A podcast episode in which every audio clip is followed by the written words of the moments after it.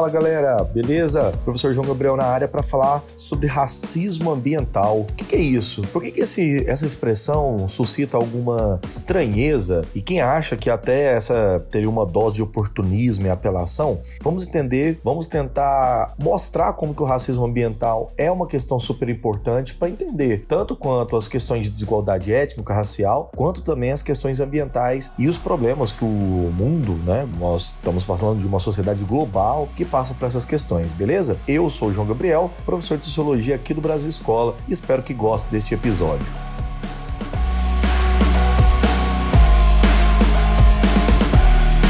Antes da gente explicar o que é racismo ambiental, é necessário um certo exercício, um exercício aqui antropológico, de certa medida, que é você tentar imaginar para onde vai o lixo do qual nós produzimos. É, se é num bairro de pessoas ricas ou de pessoas pobres. É um lugar que possui infraestrutura como ruas, calçadas, energia, água tratada, saneamento básico de modo geral. Se ficou difícil imaginar para onde vai o lixo da cidade, eu vou dificultar um pouco mais quando a gente tenta imaginar para onde vai o lixo de cidades como Rio de Janeiro, São Paulo, cidades como Megalópolis, metrópoles, assim, cidades que são enormes. E a pergunta seria muito certamente que o lixo carioca não vai para Copacabana, nem o lixo de Paulista, né, da sociedade paulista, vai para Higienópolis. Se nos bairros nobres já é uma polêmica, né, falar de estação de, é, de metrô, imagina se fosse para destinar resíduos sólidos. Toda a população gera resíduos que precisam ser administrados de forma uh, adequada para algum local, de alguma maneira.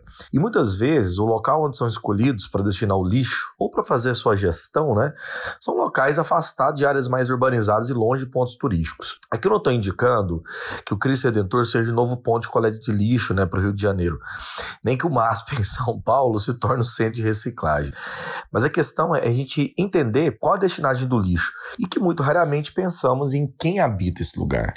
E há nessa mesma questão o destino dos esgotos sanitários. A tecnologia utilizada pressupõe uma central de recepção de esgoto, que a gente aqui no Brasil costuma chamar de ET, né, que é a Estação de Tratamento de Esgoto, e que também incomoda muitos vizinhos, que em geral não são consultados sobre a instalação desse tipo de equipamento. E aí que fica a questão. Infelizmente, não é muito incomum a gente encontrar pessoas que desmereçam ah, o movimento negro, os movimentos de minoria, os movimentos feministas ou algumas outras temáticas por aí. E é justamente a respeito desse assunto, a respeito dessas questões, que é possível imaginar que muitas pessoas costumam dizer que se trata de mimimi, tentar minimizar as reivindicações do movimento. É muito incomum até a gente ouvir o termo minoria no sentido que são menores. No entanto, é preciso dizer o seguinte: no Brasil, 54% da população, de acordo com o IBGE em 2014, são negras, se autodeclara negra. E, historicamente, essa população tem sido cerceada de alguns direitos e tem que combater diariamente e superar inúmeras questões para obtenção de terra, acesso ao mercado de trabalho, direito à educação. Para a gente ter uma ideia, atualmente no Brasil, 78% dos mais pobres são negros e apenas 15% dos ricos são negros. Então, a desigualdade social no Brasil tem cor e possui uma segregação espacial locais onde há maior população negra, comumente são lugares mais pobres, onde há menos investimentos em saneamento básico e muitas vezes é área negligenciada pelo Estado. Inclusive, até é um tema importante falar um pouco sobre a necropolítica, né? que é a política da morte, principalmente sobre a questão racial. Então, a questão da segregação espacial da população é crucial para entender o que é racismo ambiental. Então, para a gente entender isso, é preciso salientar onde inicia esse conceito. No Brasil, a desigualdade étnico e racial é a chave para compreender o racismo ambiental. Por quê? Primeiramente, teoricamente, racismo ambiental ou racismo meio-ambiental foi um termo criado por um afro-americano, é, professor Benjamin Franklin Chaves Jr., que criou esse conceito na década de 80 nos Estados Unidos, no contexto das manifestações do movimento negro contra as injustiças ambientais. O termo faz referência às variadas desigualdades pelas quais etnias vulneráveis são expostas a algumas externalidades negativas e a fenômenos ambientais nocivos como a consequência da sua exclusão dos lugares de tomada de decisão. Ou seja, na definição original, traduzido para português, racismo ambiental tem que ser entendido como a discriminação racial na elaboração de políticas ambientais, na aplicação das regulações, né, dos regulamentos, das leis, no direcionamento das comunidades negras para instalações de resíduos tóxicos, na sanção, né, na punição oficial e no uso de venenos e poluentes com risco risco de vida às comunidades e exclusão de pessoas negras. Então, é importante lembrar que nem mesmo nas lideranças dos movimentos ecológicos há essa presença negra assim tão marcante.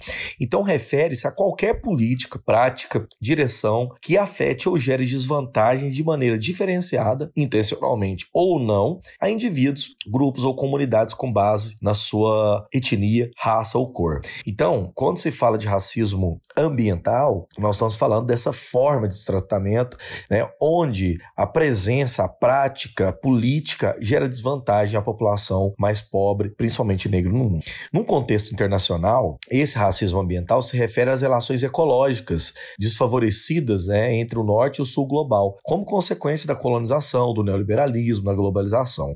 Então, esse fenômeno, o racismo ambiental, é um produto da colonização territorial tradicional mesmo, que exerceu grande controle sobre os territórios que já foram ocupados. Controle esse com o uso do poder militar, poder político, tirando direitos e bens como a terra arável de pastagem às populações pobres.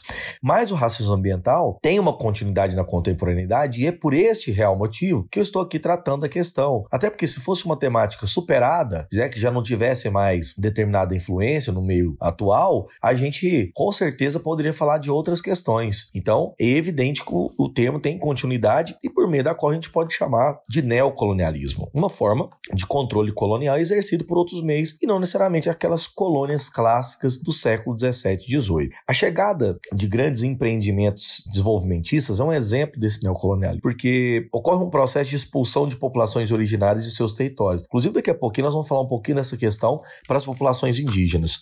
Destrói suas culturas, degrada o meio ambiente e os processos de colonialismo e neocolonialismo promoveram a escravidão, a injustiça, o racismo ambiental, dando origem a ambientes insalubres, favelas, enfim. Então, quando se fala de, ra de racismo ambiental, nós estamos falando dessa estrutura de desigualdade que afeta diretamente, diretamente a população negra pobre no mundo. Pensando ainda nesse conceito e nessas temáticas, é preciso até entender que o racismo ambiental no Brasil ele é muito profundo. É muito profundo. Ah, hoje, aqui no Brasil, nós temos inúmeras populações que são afetadas diretamente e indiretamente, é, assim por assim dizer, por essas questões. Inclusive, nesse ano, a COP26 no qual reuniu aí representantes internacionais, chefes de Estado, é, em torno né, de uma discussão ambiental. Inclusive, a, até o relatório final decepcionou e deixou muitas lacunas né, a respeito das questões ambientais no mundo. O, a COP26 terminou com um acordo climático, que curiosamente esse acordo climático, e aí retirando todas essas informações do site da CNN, né, coloca a seguinte questão: quase 200 países adotaram o acordo climático em Glasgow, na Escócia, no sábado, dia 13 de novembro, é, e essas negociações ocorreram na COP26 após duas semanas de disputa sobre tudo. Né? Então, sobre aquecimento global, combustíveis fósseis, os países mais afetados pela crise climática, etc. Entre ah, as questões, o acordo faz uma menção sem precedentes para o papel dos combustíveis fósseis nessa crise climática.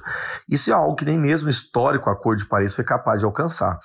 É, Glasgow, por exemplo, exige a redução gradual do uso de carvão e dos, dos resíduos é, ineficientes aos combustíveis combustíveis fósseis. E, jura, claro, né? É, parece que o, isso é uma questão meio que geral, tanto a Índia quanto o Irã foram até mesmo descartados perto do, do, final desse acordo, né, com o apoio do Irã, que deixou claro que não daria sua aprovação sobre esse pacto. E curiosamente, o pacto exige que todas as 197 partes concordem com o texto final.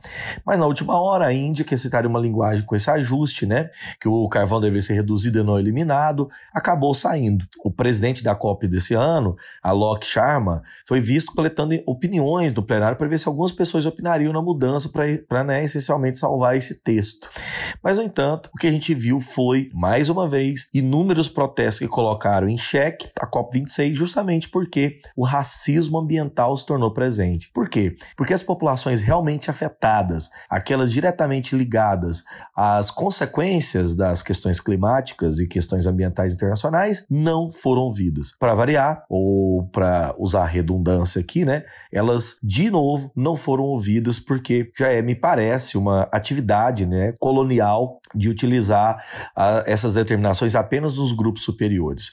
Então, para a gente fazer um link com isso, a expressão racismo ambiental ganha né, inúmeros movimentos do mundo inteiro, como quilombolas do Brasil, povos indígenas, populações negras periféricas, justamente porque essa discussão é uma discussão elitizada e uma discussão amplamente específica. Portanto, essa é a temática do racismo ambiental. Vejamos agora, num terceiro momento do nosso encontro, desse episódio de hoje, falar um pouquinho sobre como que as populações indígenas, aqui no Brasil especificamente, os povos ribeirinhos, os povos quilombolas e os povos indígenas lidam com essa questão. Vamos lá.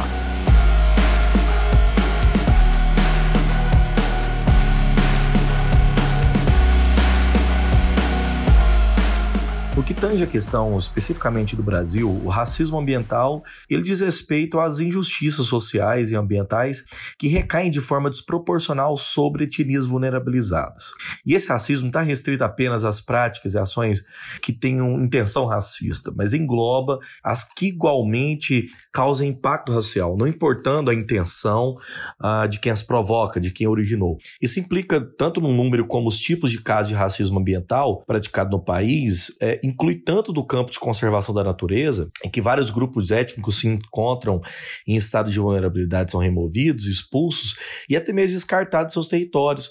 É, também inclui a noção de pertencimento e identidade por ações de governos que reterritorializam, ou seja, rediscutem os espaços do seu uso tradicional para empresas, para entender o mercado, o desenvolvimento, a modernização e até mesmo as unidades de conservação da natureza, para a preservação da biodiversidade, recreação em contato com a natureza, pesquisa científica.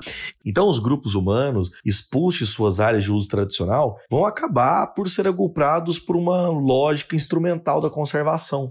Ou seja, leis, decretos, às vezes políticas públicas reservam certas áreas sob diversas categorias e muitos povos, populações, comunidades tal, costumam estar acompanhada por um certo adjetivo, povos tradicionais, autóctonos e etc. Assim, esse, o, o, o campo né, de reflexão vai revelar o o quê? Que no Brasil envolve não apenas grupos negros ou indígenas, mas também outras identidades culturais, como povos pescadores, grupos caiçaras, caipiras, jangadeiros, populações ribeirinhas, os catadeiros de coco de babaçu, camponeses, enfim. E uma perspectiva bem mais ampla é povos que estariam ainda é, ligados diretamente à natureza. Então, o espaço de, de produção econômica da sociedade brasileira faz com que inúmeras localidades coloquem em xeque. Entre esses casos principais, mais conhecidos, estão da sobreposição das terras indígenas e dos parques nacionais do Araguaia, no Tocantins, de Monte Pascal, na Bahia, de Superagui, no, no Paraná, o Pico da Neblina, no Amazonas. E essas situações colocam os órgãos ambientais do Estado contra esses povos que repetidamente foram proibidos de realizar suas atividades habituais de uso do meio biofísico é, para sua subsistência. Então, o caso de comunidade remanescente, quilombola, por exemplo, lá do Rio Trombetas, é um grande exemplo exemplo disso. Os quilombolas se encontravam numa situação constrangedora com a criação da reserva biológica do Rio Trombetas e de uma floresta nacional, além da instalação de uma mineradora, e isso fez com que os grupos quilombolas fossem reconhecidos como símbolo de uh, resistência a esse poder opressor do Estado. E o Estado acaba criando obstáculos para a utilização tradicional dos recursos que esse povo precisa. Então nós temos muito caso aqui no Brasil. Por exemplo, os índios Caiová e Guarani do Mato Grosso do Sul, que há 200 anos sofrem diversos processos de ocupação do território pelo próprio Estado brasileiro, e os casos dos povos é, de santo e, e comunidades de terreiro envolvendo o Parque Nacional da Tijuca, no Rio de Janeiro, que são grupos e comunidades religiosas de matriz africana, candomblé, umbanda, e essa presença registrada desde o século XVII, e o acesso a essas áreas se tornou restrito, impeditivo, sofrendo discriminação, constrangimento diverso, enfim.